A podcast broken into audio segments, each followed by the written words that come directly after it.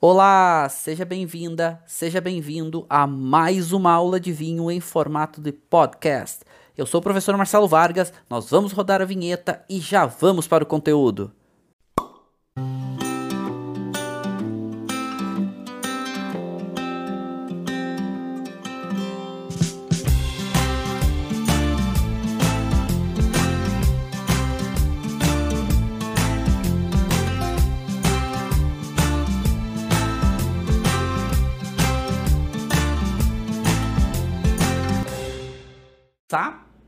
Certo? Vamos entrar no nosso conteúdo porque hoje a gente tem muita coisa para falar sobre a Toscana. E, bom, dar as boas-vindas a todos vocês que estão chegando aqui agora. Eu sou o professor Marcelo Vargas e vamos falar sobre os nossos maravilhosos vinhos da Toscana. É uma região maravilhosa, é uma região linda. Eu vou estar tá provando com vocês um vinho da Toscana hoje. Eu escolhi uma denominação que é uma denominação bem famosa, é uma denominação que talvez hoje seja a mais é, reconhecida da Toscana. Não vou dizer que é a mais famosa, talvez a mais famosa seja aqui antes, que é Brunello de Montaltino. Então eu vou estar tomando aqui com vocês um vinho Anata, ou seja, Safra 2014.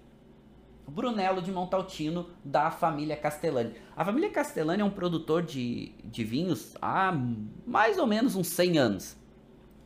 E quando a gente fala de 100 anos para as coisas na Itália, é, é novo. É novo. Fala em 100 anos assim, é novo. Inclusive para pessoas, tá? Eu conto várias histórias assim, é, de, de, experiências minhas na Itália, porque né, eu trabalho na Itália, né? A empresa que eu trabalho tem sede lá, né? O Tias Innovation. E hum, estudei lá, fiz especialização, fiz mestrado na Itália, então eu tenho um apego muito grande com a Itália. Apesar de eu rodar o mundo inteiro a trabalho, a Itália eu tenho um, né, um apego um pouco maior, assim, uma sentimentalidade, né, aquela coisa meio de, de vivência, de, de, de experiência de vida. E 100 anos na Itália é tudo novo. Né? Tu, tu ah, tá na Itália e tu tá olhando alguma coisa assim, a pessoa fala, ah, isso aqui é de 1500. Ah, não, isso aqui, essa cidade é de 1100. Essa cidade, gente, do ano 1100, do ano 1500. Então uma vinícola com 100 anos na Itália, que para nós aqui se nossa, 100 anos e tal. No Brasil tem uma, duas, talvez, com essa idade. Na Itália é comum, certo? Comum não, mas tem bastante.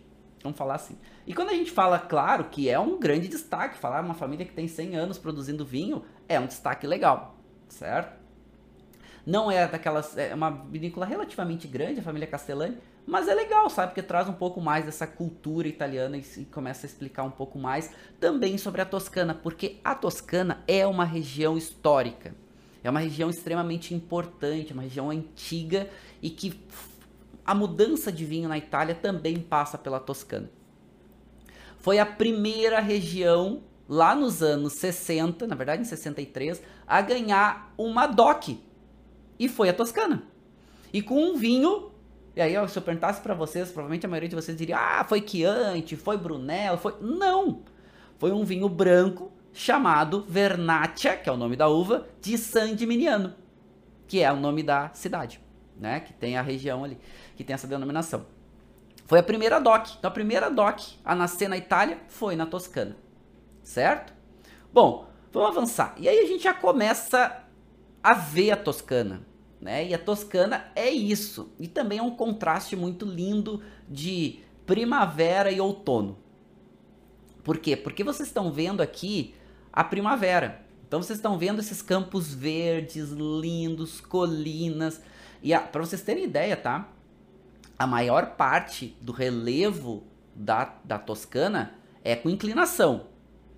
Principalmente colina, mas também montanhas, tem a cadeia dos Apeninos, a gente já vai ver tudo agora, tá? Mas é lindo, o relevo é lindo. E esse contraste, né, que a gente está falando um pouco de contrastes hoje da Toscana, no na primavera, esse verde lindo e no outono e no inverno, isso aqui fica tudo é, com uma cor palha, né? A gente fica aquela cor, né, mais escurecida, aquela cor mais puxado para um bege, mas é lindíssimo também. E aí quando vocês estão andando, né, pela no outono e também no inverno, vocês veem aqueles rolos grandes de feno que eles separam para poder também alimentar o gado, né? Poder alimentar os animais e tudo mais. Mas é lindo, né? Você andando pela Toscana, e aí mais um contraste que a gente tem aqui é essas é, é, comum no alto das colinas você tem as casinhas, muitas vinícolas também ficam no alto das colinas e vocês vê essas áreas abertas, vocês vê essas áreas, né, esses relevos lindos, aquela paisagem lindíssima. Mas quando você vai numa cidade turística, por exemplo, Firenze, né, Firenze, lembrando aqui, né, Firenze é em italiano, Florença em português, mesma coisa, tá? Quando você vai a Florença, aquele monte de gente, tudo turístico, né, um monte de gente chegando. Então isso é muito legal. É, é um contraste muito, muito rico, assim. E aí a gente fala um pouco, antes de falar dos vinhos, da gastronomia. E se tem uma coisa que vocês têm que provar quando vocês vão à, à região da Toscana, é a famosa bisteca la fiorentina, certo? Isso aqui, meus amigos, é qualquer coisa de espetacular.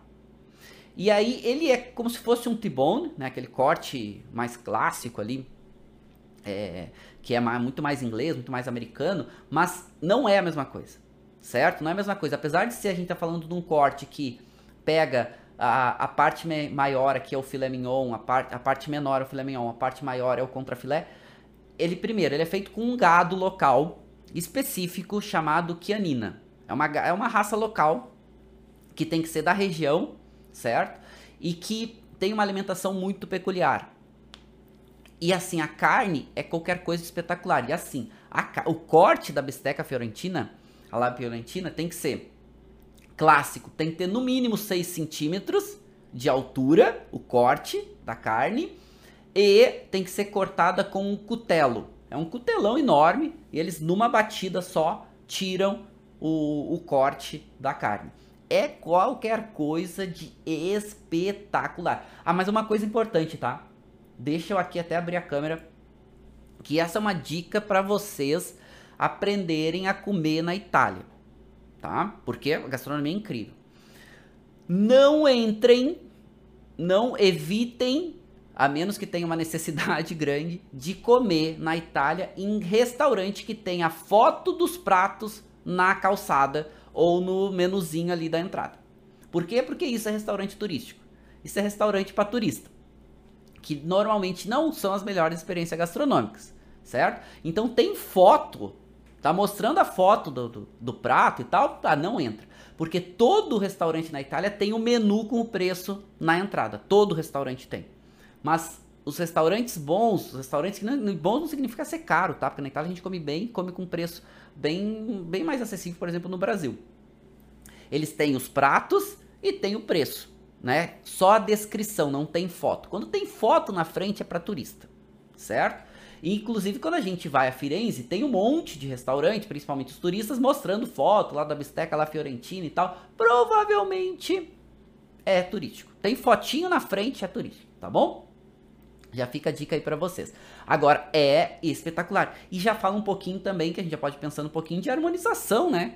O que, que, que, que, harmoniza com um prato desse? O que, que harmoniza com bisteca la fiorentina? Com certeza um bom vinho tinto italiano da Toscana, que pode ser um Brunello, pode ser um bom Chianti, pode ser um super toscano.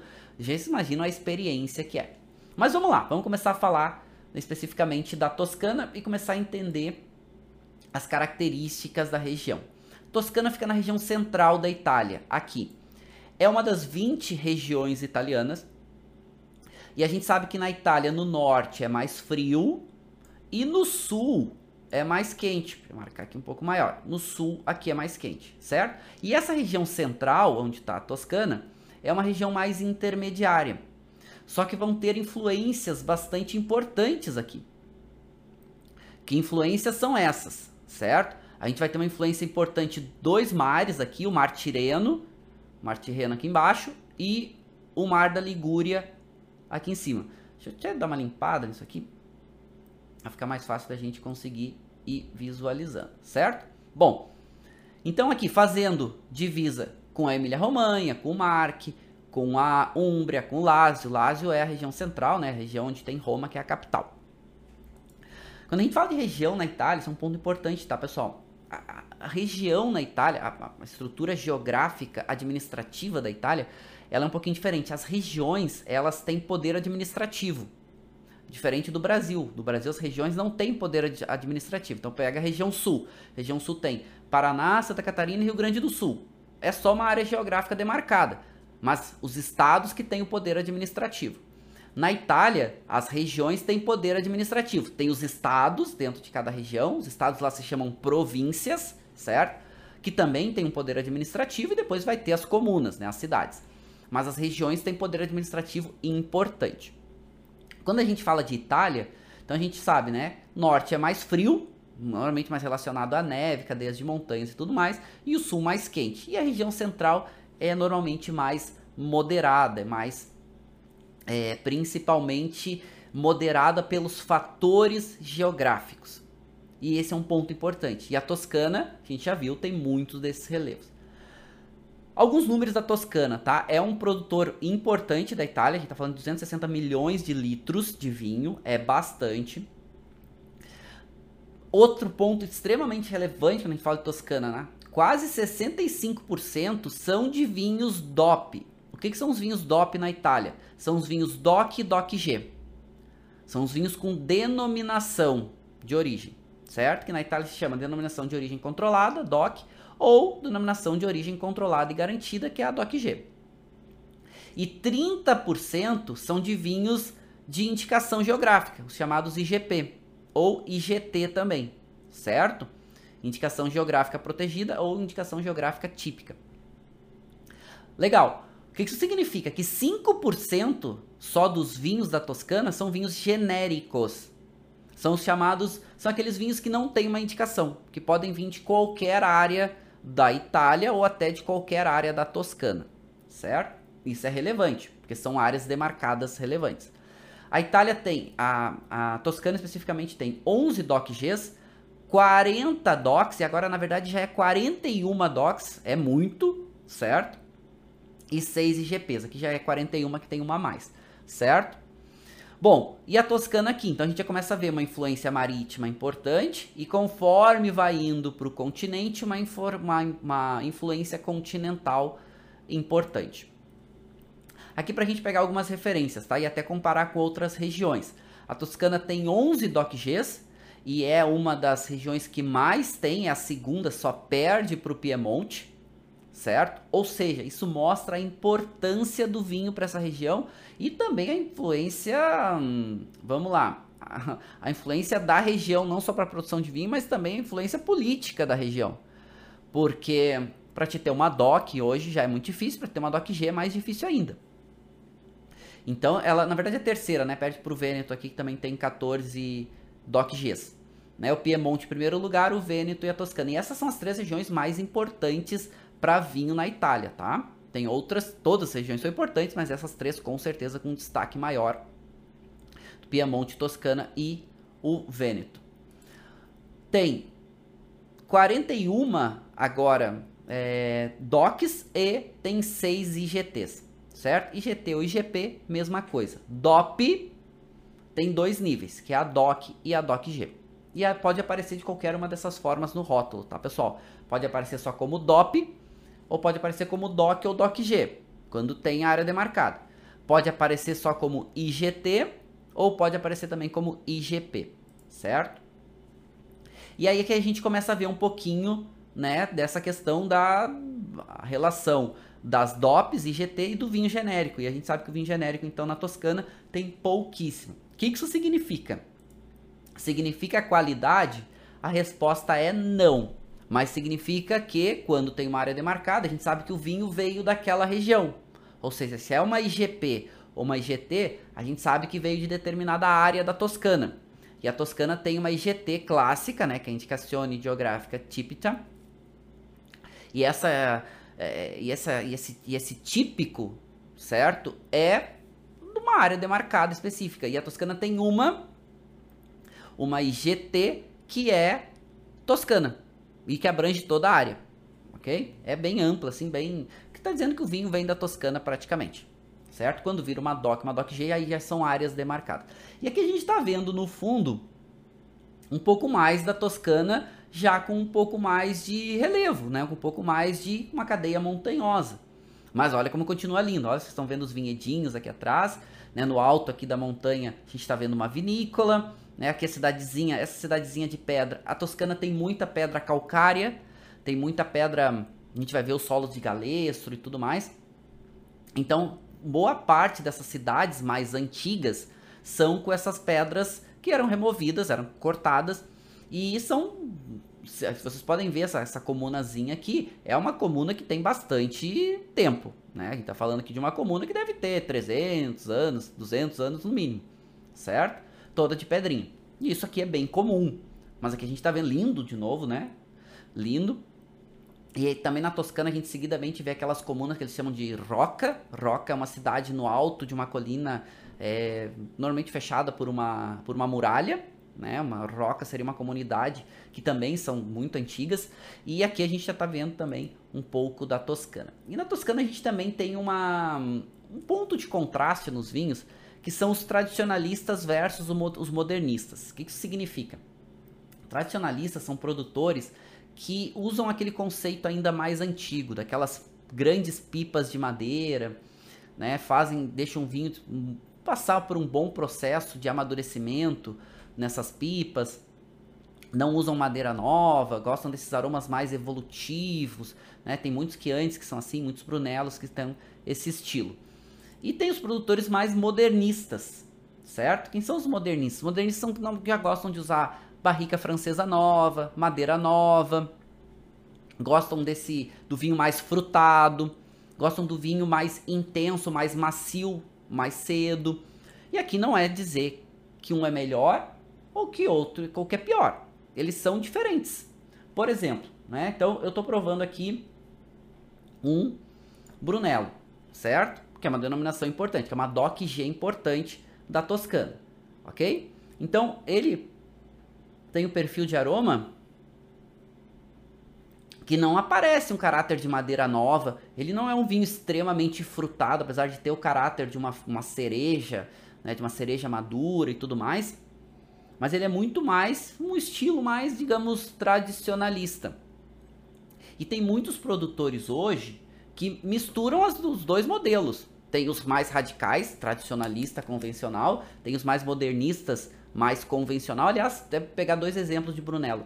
É, Beyond um grande produtor, muito mais tradicionalista. E foi o inventor de Brunello, né? foi quem desenvolveu o Brunello, que antigamente era tudo região de Chianti.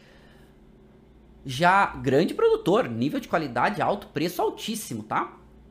Alta qualidade, né? Então, a gente pega, com certeza Beyond Sante é um dos melhores produtores da Itália, né? E de Brunello também mais tradicionalista. Já se a gente pega Casa Nova de Neri, Casa Nova de Neri é um produtor de Brunello muito modernista. Muito mais o vinho intenso, fruta, madeira nova, altíssima qualidade, preço altíssimo também.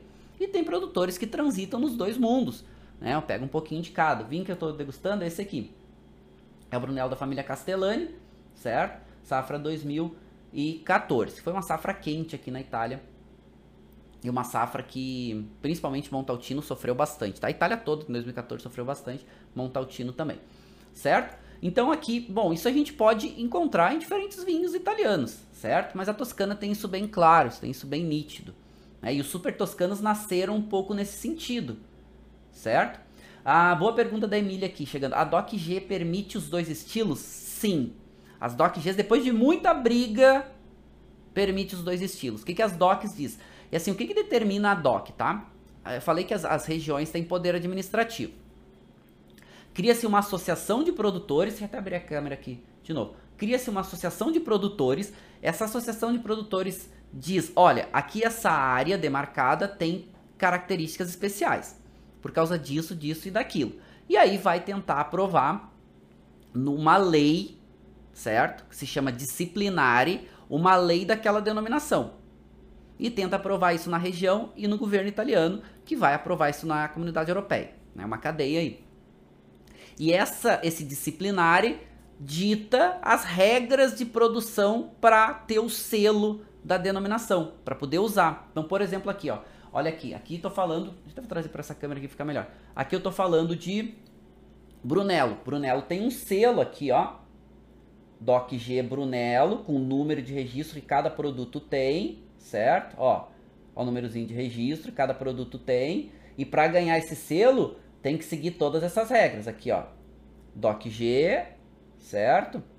E aí, para poder ser Brunello. Se não, o produtor, se não seguir as regras, ele pode, né, botar o vinho aqui de novo, ele pode fazer vinho, só não vai ganhar o selo. Pode fazer o vinho igual, mas não ganha o selo, não pode usar o nome de Brunello. Ah, eu sou da região, tô na área demarcada. Se não seguir o disciplinar, e aí tem uma diferença, certo? Aí tem uma diferença. O, o consórcio, que eles chamam, né? Consórcio, que é essa associação de produtores, ele tem poder de não dar o selo. Se um produtor não está seguindo as regras, ele tem o poder de ir lá e tirar o selo do produtor. Não, tu não vai usar o selo de Brunello, certo? Então, quem fiscaliza em primeiro nível é o próprio consórcio. E eles são bem rígidos. E quanto mais tradição tem, mais rígidos eles são. Exatamente para tentar manter esse, essa, essa distinção que tem, certo? É, bom, esse é um ponto importante, certo? Esse é um ponto super relevante. Bom, para a gente já ir pensando, tá? É, tradicionalistas e modernistas são conceitos. Mas o disciplinar, que dita a regra, o que, que ele fala? Por exemplo, Brunello de Montaltino tem que passar no mínimo dois anos em madeira. Só que não fala se é madeira velha ou madeira nova. Né? Não fala se é bote grande ou barrica pequena. O produtor escolhe, mas ele tem que passar os dois anos por madeira. Ok? Então esse é um ponto relevante, certo? Esse é um ponto relevante, porque os disciplinares hoje não querem restringir né, o, o produtor de fazer bons vinhos, certo? Que essa briga modernista tradicionalista durou bastante tempo, foi uma briga muito séria, certo? Tem um, isso na Itália toda, tá? A Toscana viveu muito isso, mas Piemonte também tem um vinho, tem um vinho, tem um, um documentário que é muito legal. Quem puder assistir, eu acho que tem online para vocês assistirem também, dá para alugar online, que se chama Barolo Boys. É, é, e ele conta muito essa briga de modernistas tradicionalistas na região do Piemonte, a região de Barolo. É muito legal vocês assistirem. E, e quem viveu isso muito forte também foi a Toscana. O surgimento dos super toscanos é essa briga. Eu vou contar isso para vocês daqui a pouco. Tá, vamos entender um pouquinho da geografia da Toscana, tá? O Leandro está perguntando sobre as aulas do curso, se são aos sábados pela manhã. As aulas do curso são aulas gravadas e aulas ao vivo e são em diferentes horários para as pessoas poderem acompanhar, certo? Normalmente a gente faz uh, as aulas ou à noite ou a gente faz as aulas é, sábado de tarde, enfim, né? Mas todo sábado de manhã tem aula sempre para a gente aqui ao vivo ok? Todo sábado de manhã, com certeza, tem aula.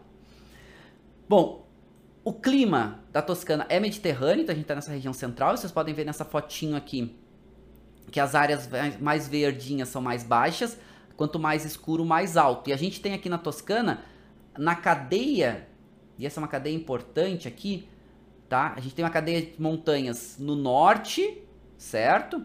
Importante. E a gente tem essa cadeia de montanhas que cruza toda a Itália, que são a cadeia dos Apeninos.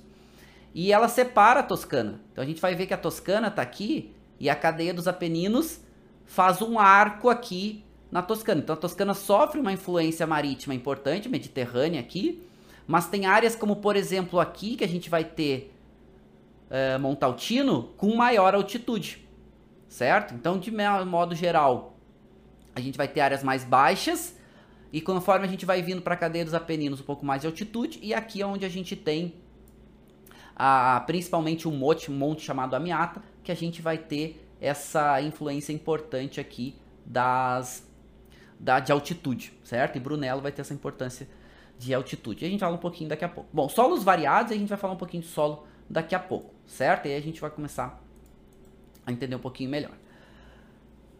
A Toscana, além do relevo, ela tem diferentes composições de solos. Tem alguns que vocês vão, quando estiver estudando Chianti, estiverem estudando outros vinhos, vocês vão ouvir falar, como, como por exemplo o solo de Galestro. É uma mistura de solos que envolve aí né, essa questão de, primeiro, é bastante cascalho, bastante pedra, pedra, é, pedra é, calcária, calcário tem bastante, tem alguma coisa de argila, tem alguma coisa de arenito, tem alguma coisa de solo aluvial, porque tem rios importantes que cruzam a Toscana, como o rio Arno, que é um rio grande e tudo mais. Solo aluvial é aquele solo de leito de rio que mistura um pouco de é, pedra, areia, argila. E essas, essas composições de solo vão trazendo características diferentes, perfis diferentes. Então, quando a gente tem o solo de galestro, que é um solo rico em calcário, a gente tende a ter vinhos com uma acidez maior, assim como o solo né, que a gente vai ter de tufa calcária. Quando a gente tem solos aluviais, tende a fazer vinhos um pouco mais aromáticos. E quando a gente tem solo de alberese, normal alberese é um pouco mais uh, traz um pouco mais de intensidade para os vinhos. Mas não é só o solo, tá, pessoal? É a composição dos fatores de terroir como um todo. Certo? São diferentes uh, fatores de terroir que compõem isso. Mas esses solos são solos importantes, então vocês vão ouvir falar sobre isso. Ah, o Chianti tem solo de galestro. Não é toda a área de Chianti, é algumas áreas que tem esse solo com calcário e arenito. E aqui vocês estão vendo nessas essas pedras aqui, aqui o solo de Alberese, que é essa, essa argila compactada aqui. Bom, região da Toscana que a gente estava vendo, essa região que pega, que quanto mais azulado, mais frio, quanto mais avermelhado, mais quente, é que é a região central da Toscana, que tem uma moderação maior. Claro que quanto maior a altitude, tem um pouco mais de frescor de modo geral, um pouco mais de amplitude térmica, que é o que acontece com Brunello. Apesar de também ter mais insolação, e no caso de Brunello ser uma região quente e seca. Brunello é bastante, é Brunello, Montaltino, né, que faz Brunello, é bastante seco. Quando a gente fala de Toscana, a principal uva é Sangiovese, né? Quase 70% da produção da Toscana é Sangiovese, que é uma uva tinta. E depois a gente vai ter algumas uvas brancas que vão aparecer aqui, como a própria Vernaccia, a Trebbiano, inclusive a Trebbiano Toscano, que é um clone da Trebbiano, que é o mais plantado da Itália, vai aparecer aqui bem. A Vermentino vai aparecer. Mas com certeza Sangiovese é a protagonista. E vai ser a uva principal ou exclusiva, única, para as principais denominações da Toscana. Certo? E essas denominações, como a gente já está falando, Brunello, Chianti, Vino Nobile de Montepulciano é incrível, certo? Vino Nobile de Montepulciano é muito legal, também com Sangiovese e outras, certo? Isso a gente vai falando daqui a pouco. Olha só que olha, esse número é um número importante, tá? Aliás, dois números importantes aqui. Primeiro, 85% dos vinhos da Toscana são tintos. Ou seja, né? Além de ser com Sangiovese, outras uvas, como por exemplo o caso dos Super Toscanos. Na Toscana, principalmente a região costeira e regiões mais planas, com um pouco menos de altitude, né, até colinar e tudo, são muito plantadas uvas internacionais, como Syrah, Cabernet Sauvignon, Merlot, né, os super toscanos é isso, né, a maioria são feitos com, com uvas internacionais. E apenas 8% das áreas da Toscana são planas, ou seja, 92% da Toscana é relevo, ou montanha, ou colina e tudo mais. Então, para a gente ver e entender esse desenho. Bom, Sangiovese, né, que é a principal uva da Toscana, também é a uva mais plantada da Itália, já que ela é a principal uva, né, vamos falar um pouquinho dela. E aí a gente vai entrar nas regiões daqui a pouco.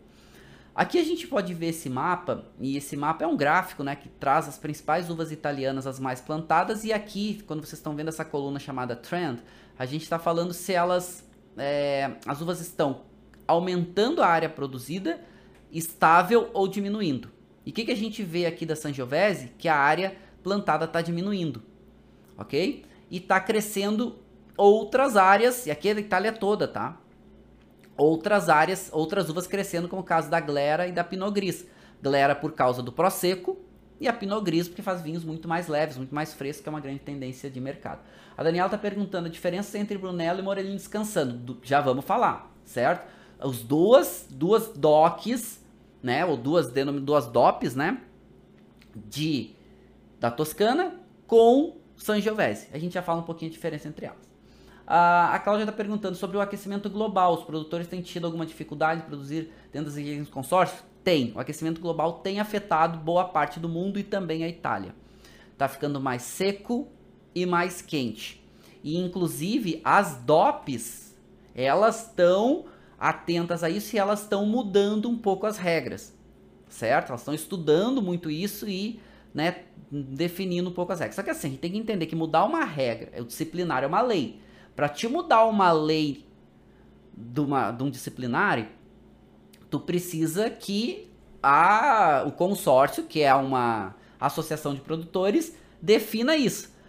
Meu amigo, para italiano se entender e chegar a um acordo, a gente está falando de 10 anos, né? É que italiano é cabeça dura, é briguento e tudo mais. Aqui não estou falando no mau sentido, tá? Então, para mudar um disciplinar, não é uma coisa fácil, certo? Não é, deveria ser, mas não é. Parece fácil, né? Tá, a associação vai lá. Parece até eles se acertarem. Inclusive, tem brigas históricas, né? Grandes produtores que saem das, das, das associações, largam, não, não querem o selo. Em Brunello tem um que é muito clássico, certo? Em Brunello, um clássico que é um, que era um dos grandes produtores já falecido ainda produz a vinícola existe que é a é, que é muito legal a história toda né que é, é, é incrível que é soldeira bodega soldeira né é, Case Base que é o nome da vinícola que faz um bonelo espetacular ele brigou com o consórcio saiu e faz até hoje o vinho e não não chama de Brunello mais certo Felizmente o proprietário morreu há pouco tempo, a família continuou. E são incríveis. Para vocês terem ideia, o, o Soldeira chega no Brasil, agora já não tem mais o selo, né? Desde 2006, se eu não estou enganado, ele não usa mais o selo de Brunello. Ele chega no Brasil, quem importa é a Decanter. Garrafa de, de soldeira custa 7 mil reais hoje, 6 mil reais. É caríssimo, certo? E não usa o selo de Brunello. Brigou e saiu fora. Né? É, bah, tem várias histórias clássicas aqui o Ângelo Gaia, lá no Piemonte, brigou com o consórcio de Barbaresco, deixou um vinho e os principais vinhos ele tirou, botou 5% de Barbera só para o vinho ficar, tirar o selo dos principais vinhos, né? O Costa Russi, Sorritil Gin é, é, e Sorri São Lourenço, são os três vinhos ícones do Gaia, ele tirou. Né? Então essas brigas são clássicas, né? São, são clássicas. Bom, mas é o consórcio que determina, certo? Essa associação, tem que se entender. E a Sangiovese tem perdido um pouco mais de espaço para outras uvas certo? Bom, Sangiovese provavelmente ainda não está 100% definido, provavelmente é um cruzamento de uvas que aconteceram na região da Toscana, muito provavelmente, mas isso ainda não está comprovado, né? Que são duas, é, é, bastante estudado, mas provavelmente ela nasceu na região aqui central, talvez na Toscana, no cruzamento de duas uvas, né? Que é e são uvas que elas têm características muito diferentes. Se eu voltar aqui, que é a Calabrese e a Tiliegiolo. São bem diferentes, enfim, né? Sangiovese é um sinônimo para Sangiovese também. E aqui a gente começa a ver já entrando no outono, né? E olha a paisagem. Olha a paisagem de colina, olha a paisagem de montanha, olha o que é, né? Já começando a ficar tudo amarelado, perdendo verde. Mas olha como é lindo, né? Aquele lugar, né? No alto da colina aqui uma vinícola, são lugares simplesmente espetaculares. Bom, pouco da Sangiovese é uma uva que tem menos cor, mais tanino, mais acidez e muito caráter de frutas vermelhas. É o perfil, mas não significa que vai fazer sempre vinhos intensos. Na verdade, muitas vezes é uma uva que ela é plantada em grandes quantidades e acaba fazendo vinhos mais diluídos. E por isso que algumas denominações, né, protegem para tentar fugir desse estilo, que é o caso que Brunello fez. Brunello usa Sangiovese e faz um vinho mais potente, mais estruturado. E quer que seja assim, tanto que para um Brunello ir para o mercado, no mínimo 4 anos da safra. Sendo 2 anos em madeira, no mínimo, pode ficar mais tempo, e no mínimo 2 anos em garrafa. Também pode ficar mais tempo. Lembra que eu falei para vocês de soldeira, que não usa mais o selo tudo mais? Soldeira, por exemplo, fica 7 anos em madeira. Depende da safra e tudo mais certo? Depende do vinho. Sete anos em madeira. Então é, é, é legal, né? A gente vê esses produtores diferentes. É, tem vários produtores muito bons, né? Brunello ali tem vários produtores incríveis. Vale muito a pena, inclusive tem que visitar. Eu já mostro Brunello para vocês. Então, Sangiovese tende a fazer vinhos com menos cor, mais tanino e mais acidez. Então essa é uma boa referência. Um caráter de aromas normalmente menos, com uma intensidade média, e com o passar do tempo vai ficando mais complexo, ela evolui muito bem. Esse é um ponto relevante, ok? Então a gente já falou um pouquinho sobre isso, vamos avançar. E aí a gente fala sobre essas denominações importantes, estão várias, tá? Sangiovese é amplamente plantada, a gente viu na Toscana, mas tem algumas que se destacam. E o que que muda? A gente já vai falar um pouquinho mais de Chianti e de Brunello, que são as mais importantes, mas tem outras áreas aqui que são bem importantes também com a Sangiovese. Então, Vino Noble de Montepulciano, tá? Vino Noble de Montepulciano na em volta da comuna de Montepulciano. Não é feito com a uva Montepulciano. É feito com Sangiovese, mas ganha o nome porque é feito, por isso chama Vino Noble de Montepulciano. Vino Noble de Montepulciano é feito aqui na Toscana, em volta da comuna de Montepulciano. Altíssima qualidade, tá, pessoal? Altíssima qualidade. É uma DOCG de alta qualidade. Aqui, inclusive, eles chamam né, a Sangiovese pelo um dos seus sinônimos, que é prunholo. Outro sinônimo é prunholo gentile, mas prunholo é também uma, é, é, bem comum você ouvir na Toscana, certo? É um corte parecido com o Chianti, mas mais potente, um pouco mais concentrado. Lembra um pouco mais é, Brunello de Montaltino. Só que é caro, tá? Ele é menos famoso porque é caro. Porque é, é quase preço de Brunello, mas não tem a fama de Brunello. Depois, Morelino descansando, isso é legal também. Morelino descansando muito mais frutado, muito mais fresco, vem dessa área aqui, mais pro sul, ok? Com nível de qualidade também uh, interessante, vai depender muito do produtor, mas muito menos intenso, mais frutado, mais fresco. Então, perfil diferente. O Edson falando que esteve em Montepulciano e Montaltino. Lindas, lugares lindos, né? Montepulciano é outra cidade também que tem uma pegada medieval, é bem legal que é outra área importante. Então, aqui em Morelino descansando, que é outra e é uma DOP importante também aqui, tá? Depois a gente vai ter outras como Carminhano, enfim, ou seja, vão ter várias áreas importantes, né? San que fica um pouco mais aqui pro norte, né? Então a gente vai ter aqui, ó, são áreas que vêm aqui um pouco mais pro norte, certo? Como Carminhano, uma área mais central como San Gimignano. Mas tudo que vocês estão vendo aqui nessa área laranja é a produção de Chianti que é a mais importante de Sangiovese aqui, junto com. Porque Montaltino também era uma área permitida para Chianti, certo? E aqui, ó, vou botar essa seta, aqui é Montaltino. Essa áreazinha aqui, que aqui tem uma cadeia de montanhas, que é o Monte Amiata, que deixa essa área mais protegida das influências marítimas, certo? E também da umidade. Então, Montepulciano é, é uma região muito é, seca, certo? É, Montepulciano, não, desculpa, Montaltino. Montaltino é uma região muito seca. Montepulciano também é seco, mas Montaltino é ainda mais seco, certo? Então a gente começa a entender um pouco dessas diferenças de terroir, essas diferenças geográficas. E tudo com Sangiovese, sendo Sangiovese sendo protagonistas, certo? Legal, mas vamos falar um pouquinho das demais, né? se a gente pega a Toscana como um todo, e aí vamos começar a falar da região de vinhos e vamos começar a falar das áreas demarcadas, a gente pode dividir a Toscana em duas grandes, dois grandes blocos, que é como o, a própria FEDERDOC, que é a Federação das, das, das Denominações, ela faz, que ela chama de Toscana Central, que pega toda essa área de Chianti, que pega toda essa área aqui que envolve Montaltino e depois o que ela chama de é, Toscana exterior, que é todo, que é tudo em volta dessa área central, certo? Que vai toda essa parte aqui de mar, influência marítima, pega algumas áreas aqui próximo, também a Montepulciano, pega algumas áreas mais externas. E aí por quê? Porque a gente está falando de uma área que tem 11 DOCGs e 41 DOCs. Então tem muita área demarcada aqui. Outro ponto importante, tá, pessoal? DOP, as, as DOCs como um todo, né? DOC, DOP, lembrando, DOP, DOP, tem dois níveis, DOC e DOCG. As DOCs e as DOCGs não são sinônimos de qualidade. Ah, significa que é uma DOC, ela é pior do que uma DOCG?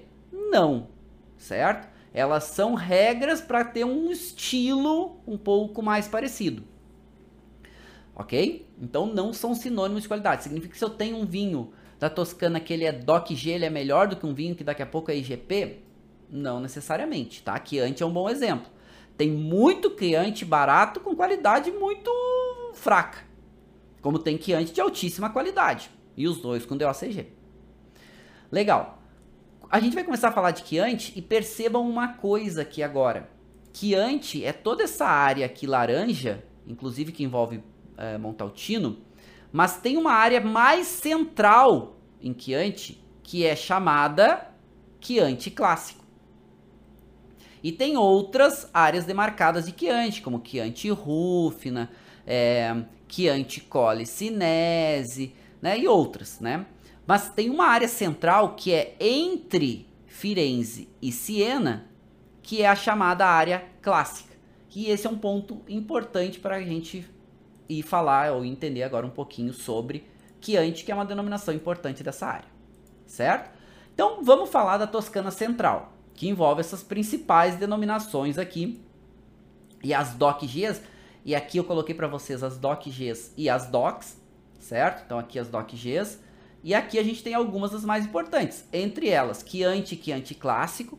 E Chianti clássico vocês estão vendo aqui, ó, que é esse amarelinho. E Chianti clássico, tá, pessoal? Tem uma regra própria para Chianti clássico.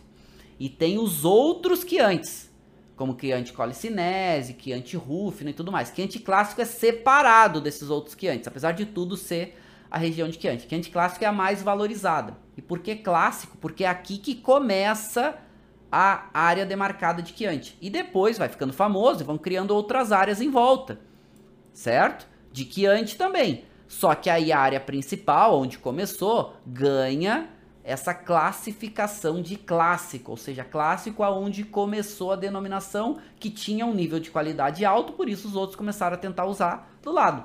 A área fecha, não, aqui é a área clássica onde tudo começou e algumas conseguem ganhar um nome sendo periférico. Aí a gente vai ter aqui embaixo Montaltino, depois a gente vai ter aqui Montepulciano, e aí vocês estão vendo aqui quais são essas docs, doc Gs mais importantes. Sempre doc G com um nível de destaque maior, certo? E aí eu coloquei aqui no material para vocês todas elas, o que que as docs e doc Gs, o que que elas são, se são material oficial, certo? Das denominações, se é para vinho, se ela permite vinho tinto, se ela permite vinho branco, vinho rosé e vinho espumante certo? A gente vê Brunello, só vinho tinto. É, Chianti, só vinho tinto. Chianti clássico, só vinho tinto. Vernazza de San Gimignano, né, que foi a primeira DOC da Itália, só vinho branco. E aqui está dizendo a regra principal dessa denominação. Então, por exemplo, é, vamos pegar Brunello, 100% Sangiovese. Chianti clássico, mínimo 80% Sangiovese, certo? Ah, o Chianti genérico, né? Genérico. Os Chiantis, outras denominações de Chiantis que não são o clássico. E Chianti genérico. Ah, no mínimo 70% de Sangiovese. Então tem todas aqui para vocês da Toscana, para vocês poderem estudar com um pouco mais de calma. E aí fala, né? Então tem denominações que permite, por exemplo, vinho tinto, vinho branco, vinho rosé. E aqui tem as DOCs e as DOC-Gs, tá? E aqui estamos falando da Toscana Central. Então, se a gente ver aqui, ó, Vino Nobre de Montepulciano, que é a Prugnolo Gentile, Prugnolo Gentile nada mais é do que a Sangiovese, um sinônimo, mínimo 70%. E aí pode entrar outras uvas no corte. Bom, vamos avançar. Aqui as últimas, né, inclusive tem para vinhos brancos, o vinho santo, que é um vinho famoso, gente pode usar Trebbiano, outras uvas, para entrar no corte também. Então aqui para vocês começarem a entender o que cada um, porque a gente fala de várias denominações, é legal a gente ter uma referência. A Renata falando que esteve em Montaltino, logo na estrada, visite, logo na entrada visitei a Fortaleza. Fortaleza, eu vou mostrar para vocês, é na entrada de Montaltino, também é outra parada obrigatória para quem vai fazer no turismo na região. Certo? Oferece degustação, tem muitos produtores, né? Lembrando da regrinha, né? Quando forem comer na Itália, se tem fotinho dos pratos na entrada ou alguém com um com uma, um caderninho mostrando foto de prato, é furada, tá? Fujam disso porque é, é turístico. Isso tem em tudo que é lugar, tá? Todo Montaltino, tem foge que é furado. Bom, vamos falar um produtor, né? Estamos falando de Chianti, um produtor importante, Antinori, Chianti clássico. Gente, quando vocês forem à Toscana, visitem essa vinícola. Por quê? Porque ela é demais. Ela fica entre Firenze e Siena, na área clássica. E vocês terem ideia, ela é uma vinícola com seis andares e tu passando na estrada tu não enxerga ela. Por quê? Porque ela foi projetada para ficar escondida entre as colinas. Para você passar e ela que não ter aquela construção enorme conflitando com as colinas de Chianti. É demais essa construção, é lindo, tem essa, essa, essa escadaria aqui que vai em todos os andares, ela é, ela é inspirada num, num saca-rolhas. Gente, é um negócio espetacular, certo? A visita, tem degustação. Gente, é incrível, a visita. Você pode passar o dia nessa vinícola, tem restaurante tudo mais. É, o Edson falou que teve na, na Antinori, é espetacular, tá? Vocês têm que visitar, é muito legal, tá? É uma visita obrigatória, fica ali entre Firenze e Siena. Aqui vocês estão vendo a, a sala de barricas, que é enorme aqui no fundo, e eu falo um pouco de Chianti aqui, né? Então, quando vocês falam, quando a gente, né, quando a gente se refere a Chianti clássico, é aquele que aparece o galinho preto, né, o galo Nero, que é muito legal. Aqui é um pouco das regras de Chianti, que a gente já começou a ver, né, que exige mínimo de 70%, o clássico de Sangiovese, clássico exige no mínimo 80%, já permite castas internacionais no corte, certo? Castas como Merlot e Cabernet Sauvignon.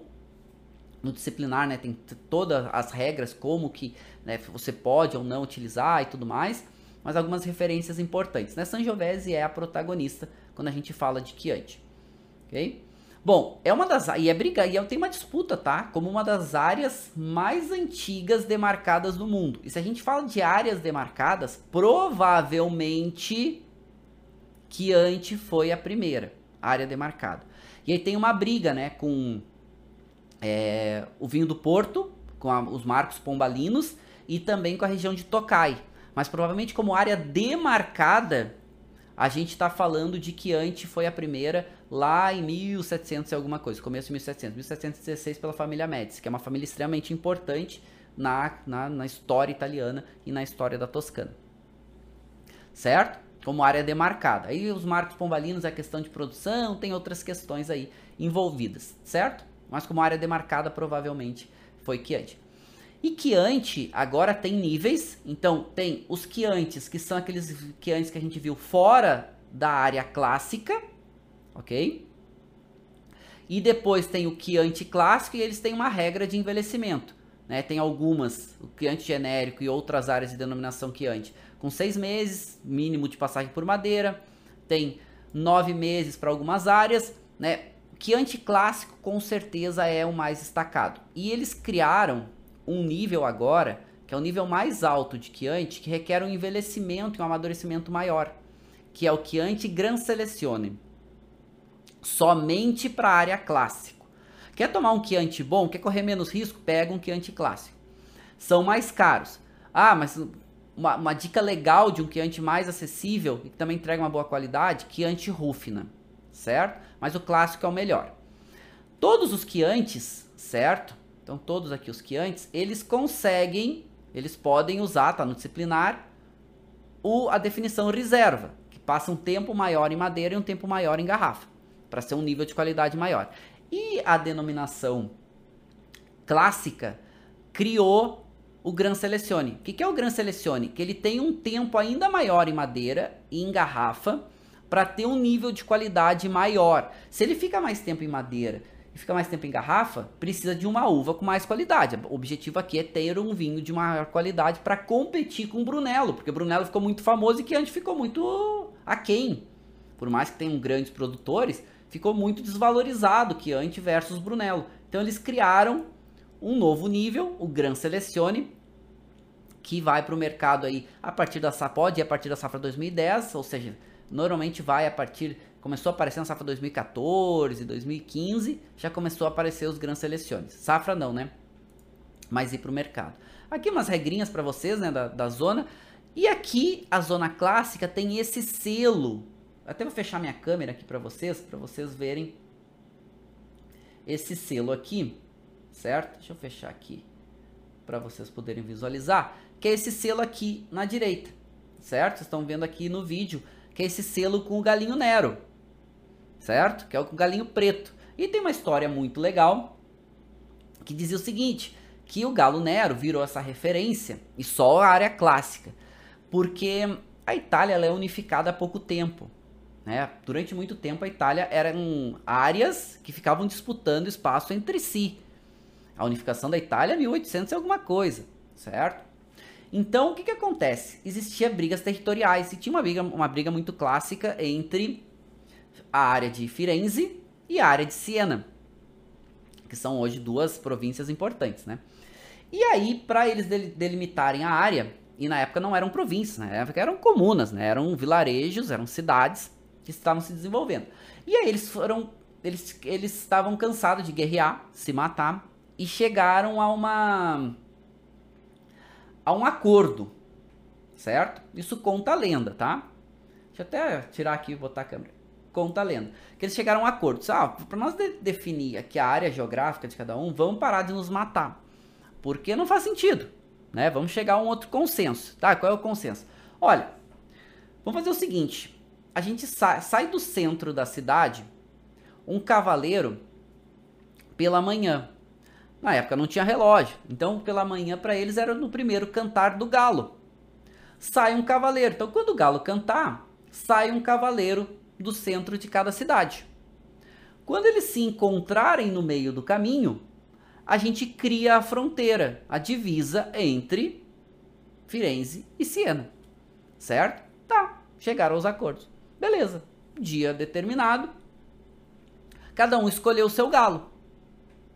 E aí conta a história que Siena escolheu um galo lindo, branco, robusto, gordão, bem de boas, mas né, o melhor galo que eles tinham, era referência na cidade e tudo mais. E Firenze, né, Florença, escolheu um galinho raquíticozinho, um galinho pretinho, um galinho que passava fome. Bom, o que, que aconteceu? O galo de Florença, que era morto de fome, logo na madrugada cantou. Que o galo canta para comer, né? Quando ele tem fome, ele canta. E o galo de Siena estava dormindo. Tava lá, né? Espraiadão, de boa, e foi acordar muito tempo depois para cantar. O cavaleiro de Florença saiu primeiro. Quando o galo de Siena cantou, o galo branco, né, bem alimentado, que o cavaleiro saiu, o cavaleiro de Florença já estava quase entrando a cidade de Siena. E hoje vocês veem a cidade de Siena, uma cidade pequenininha, e você vê a cidade de Florença, uma cidade enorme. Claro, isso é uma lenda e acabou ficando, né, essa lenda é tão importante para a região e tudo mais, que ela acabou ficando, pegando a referência e virou o símbolo da denominação, que é a denominação que é anticlássico, que tem o galinho preto. Então todo o, o, o vinho que é anticlássico tem o galo Nero. Bom, é uma história, né? Mas é uma história legal, sim. Uma história bacana. Bom, vamos voltar aqui, certo? É uma história muito clássica da região. E vamos falar de Montaltino, já que falamos de Chianti. Montaltino já é uma cidade pequenininha, uma cidade antiga. Logo na chegada da cidade, vocês estão vendo aqui a fortaleza certo? Murada, protegia as entradas da cidade, fica no alto da. da, da, da de uma. Vamos lá, já no, uma, no começo de uma montanha, certo? E inclusive essa fortaleza tá no alto, você vê toda a região de Chianti aqui de cima, é bem bonito, certo? Região de Chianti, região da Toscana, né? você vê boa parte da Toscana aqui de cima, porque para chegar em Montaltino você tem que subir, né? A gente já tá falando aí de uma região montanhosa. E faz um estilo de vinho completamente diferente, que na época fazia vinhos também como Chianti, certo? Com Sangiovese e tudo mais. Só que é uma região mais seca, é uma região de mais altitude. E eles começaram a ver que eles poderiam amadurecer melhor as uvas, certo? E as uvas, ah, principalmente Sangiovese, amadurecia mais, ficava um vinho mais robusto. E eles começaram a fazer uma seleção clonal de uma uva Sangiovese, um clone Sangiovese, que é chamado Sangiovese grosso, porque tem a pele, a casca mais grossa. E essa casca mais grossa, o que que faz? Faz com que o vinho tenha mais cor, tenha mais tanino, né? E tenha um pouco mais de compostos aromáticos e tudo mais.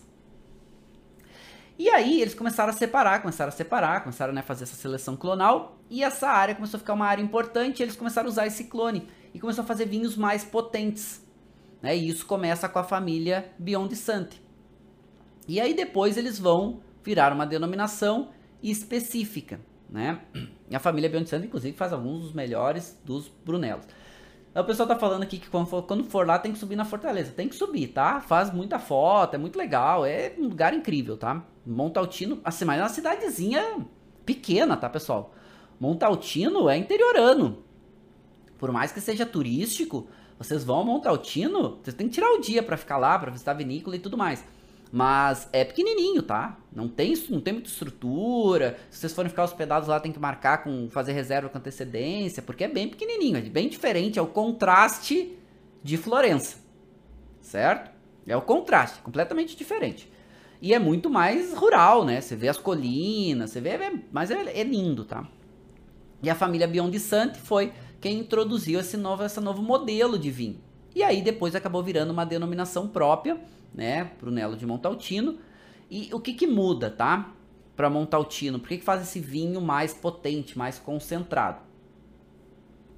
Primeiro, é uma região quente e seca. Tá no começo de uma cadeia montanhosa, do Monte Amiata, que chega a quase 2 mil metros de altitude, certo?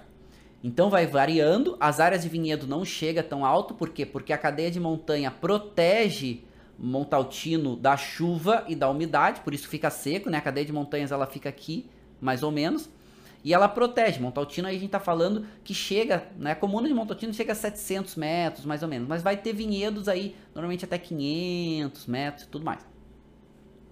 Bom, solo muito rochoso e solo bem menos fértil do que a região mais baixa, como o Chianti. Então, faz um perfil de um vinho mais potente, mais concentrado, e aí eles começaram também a selecionar essa, esse clone de Sangiovese Grosso, que hoje, inclusive, esse clone já se chama, eles já chamam de Brunello. Esse clone aqui de Montaltino já é chamado de Brunello. Inclusive tem um estudo muito longo que foi feito do melhor desses clones de Sangiovese Grosso, que foi desenvolvido, foi pago, né, boa parte pela família Biondisanti, que é uma vinícola muito, muito reconhecida, um dos vinhos ícones do mundo. Mas é caro, tá? É caro. Aqui no Brasil, um, um Brunello Biondisanti, no mínimo, vai pagar 3 mil reais. Que importa é isso o Anata, que eles chamam, né? Que é o, o, o vinho que é o Brunello de entrada. De entrada não, né? Que é vinho de alta gama, mas é o Brunello convencional, que sai todo ano. E tem o Reserva, que só sai em anos especiais, da Beyond Santo, que tu vai pagar 6, 7 mil reais. Quem importa para o Brasil Beyond Santo é a Mistral. Bom, é, faz um vinho mais potente, mais concentrado e ficou um grande fenômeno no mundo, certo? Ficou uma grande referência no mundo aí de qualidade e tudo mais. Então, alguns produtores importantes que a gente vai ter Beyond Santi, mais tradicionalista, Soldeira, que era mais tradicionalista, mas nem estava usando o selo mais.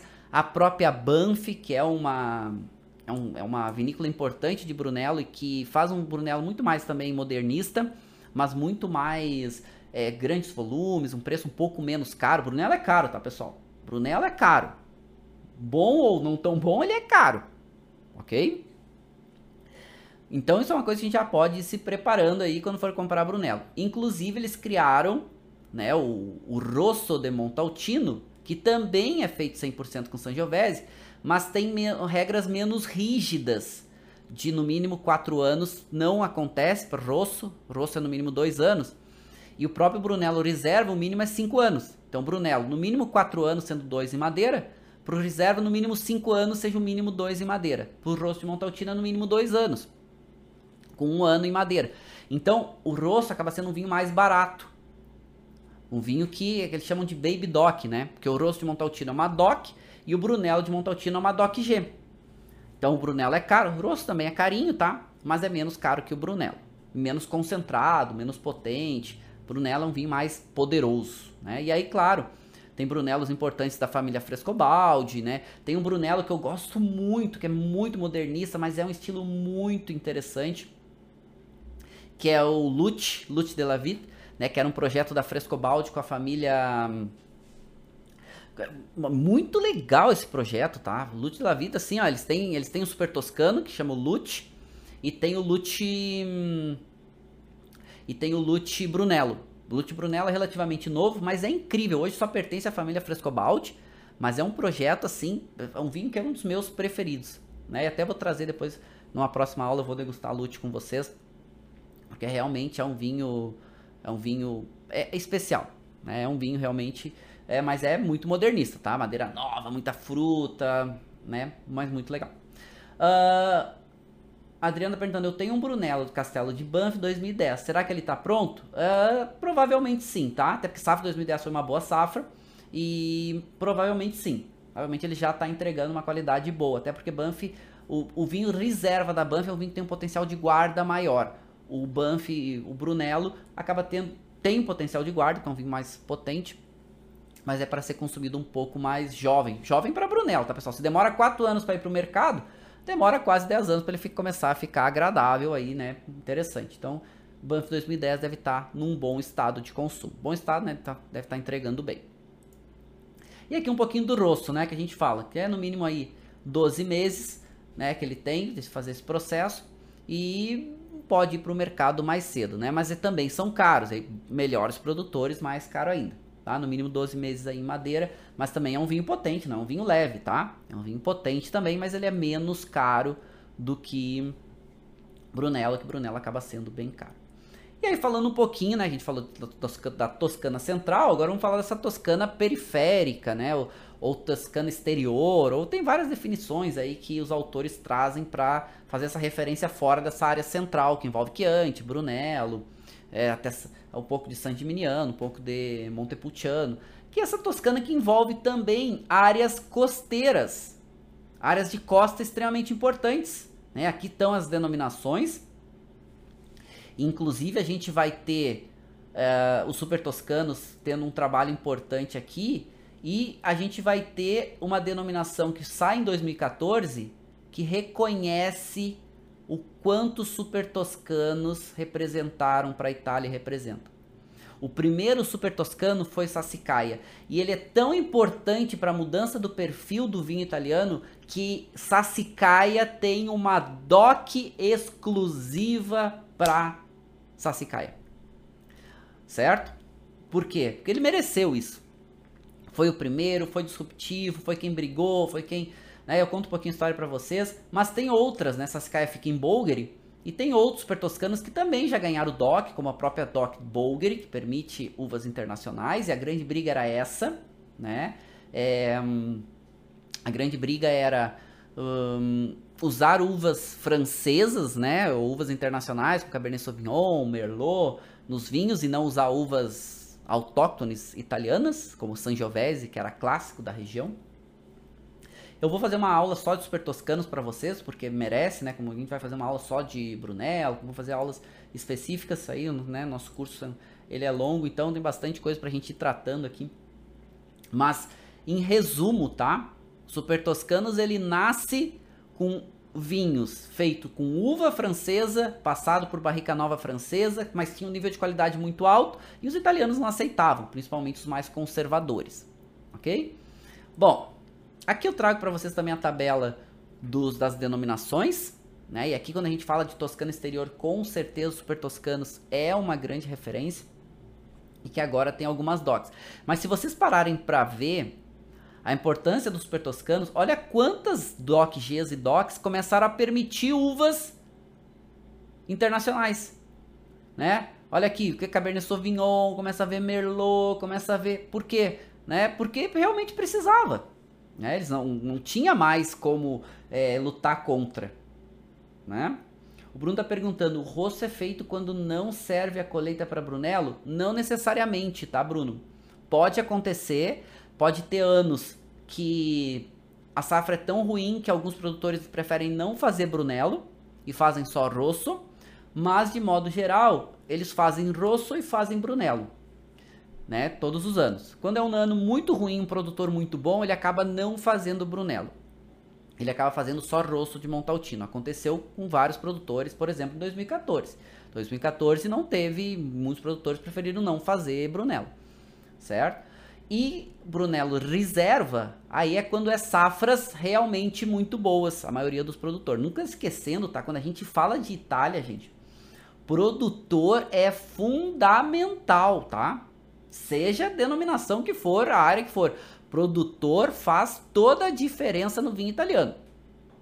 Pode ser região famosa como Brunello. Brunello vai ter produtores fazendo de alta qualidade, vai ter produtores fazendo não tão interessante, como os vinhos desconhecidos. Os próprios super toscanos nasceram assim.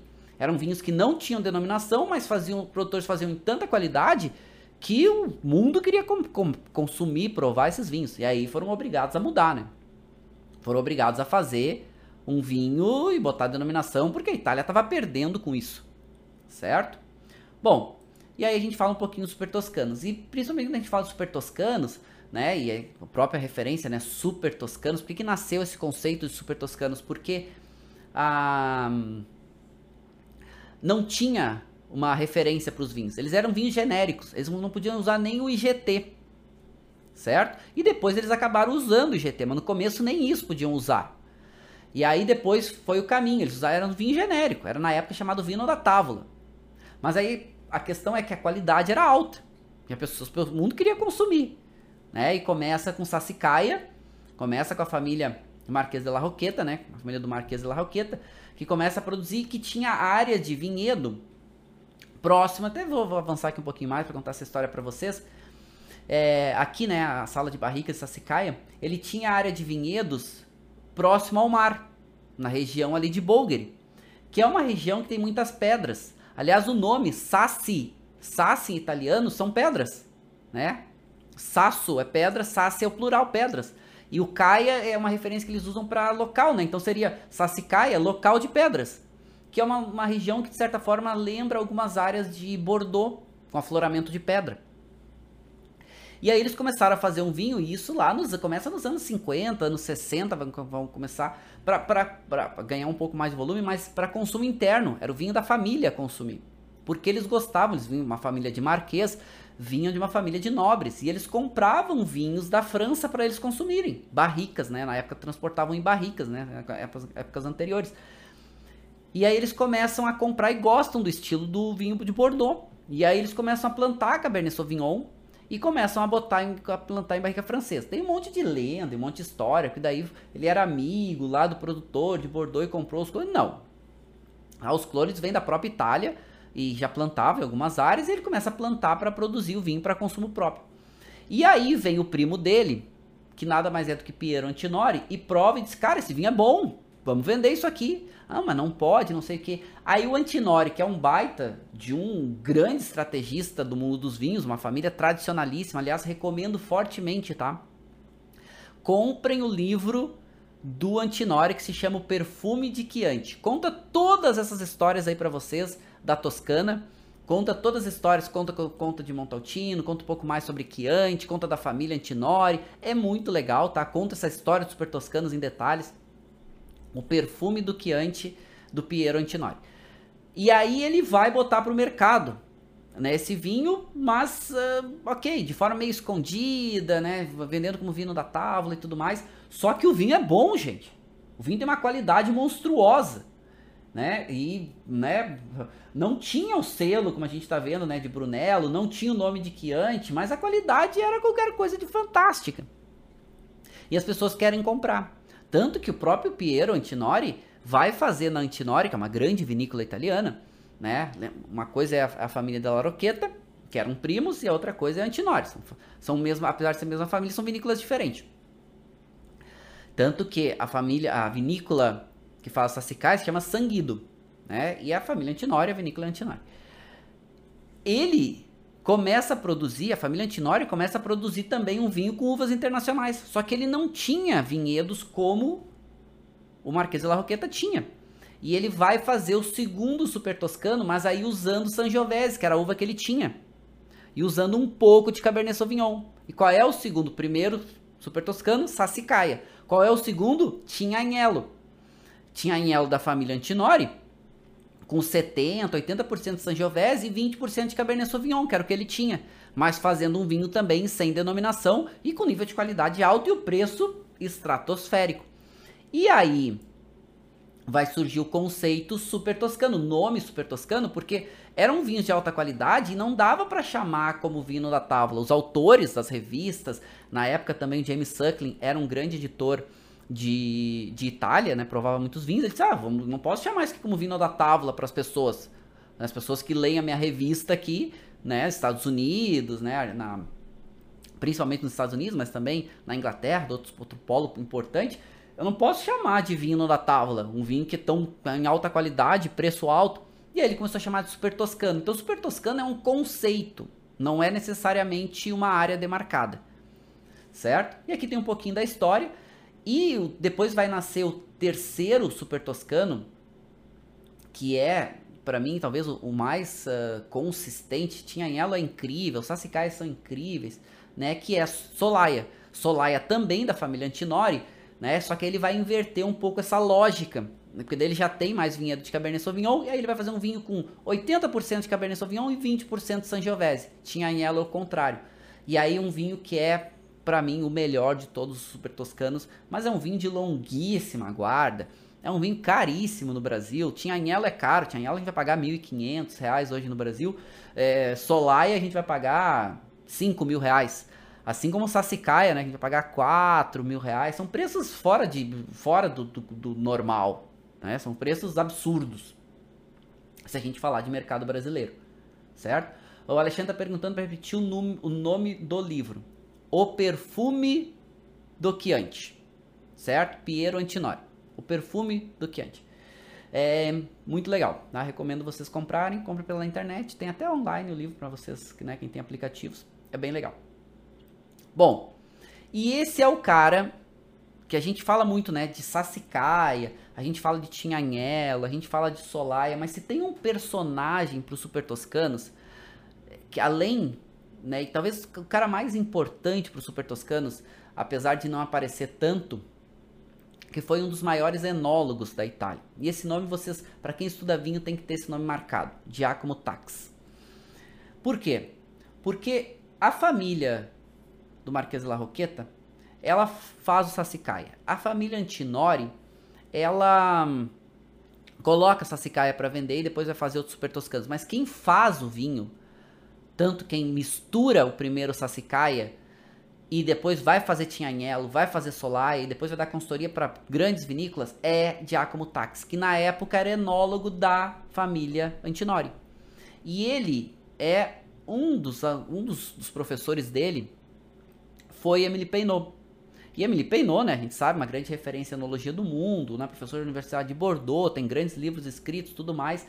Ele vai falar com Emily Peinot para Peinot ajudar ele a, a, a, lidar com o Cabernet Sauvignon e com Merlot para ele fazer vinhos melhores, já que estava começando a fazer aqueles vinhos. E Peinot ajuda ele.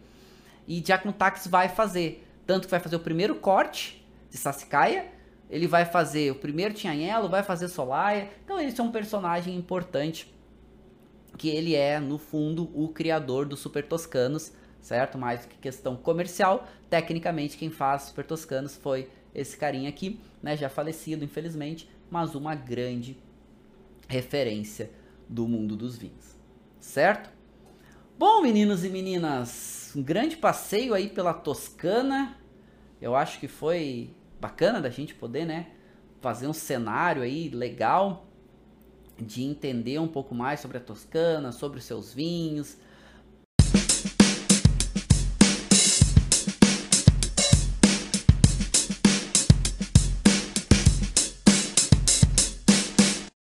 Você acabou de ouvir uma aula de vinhos do professor Marcelo Vargas, em formato de podcast.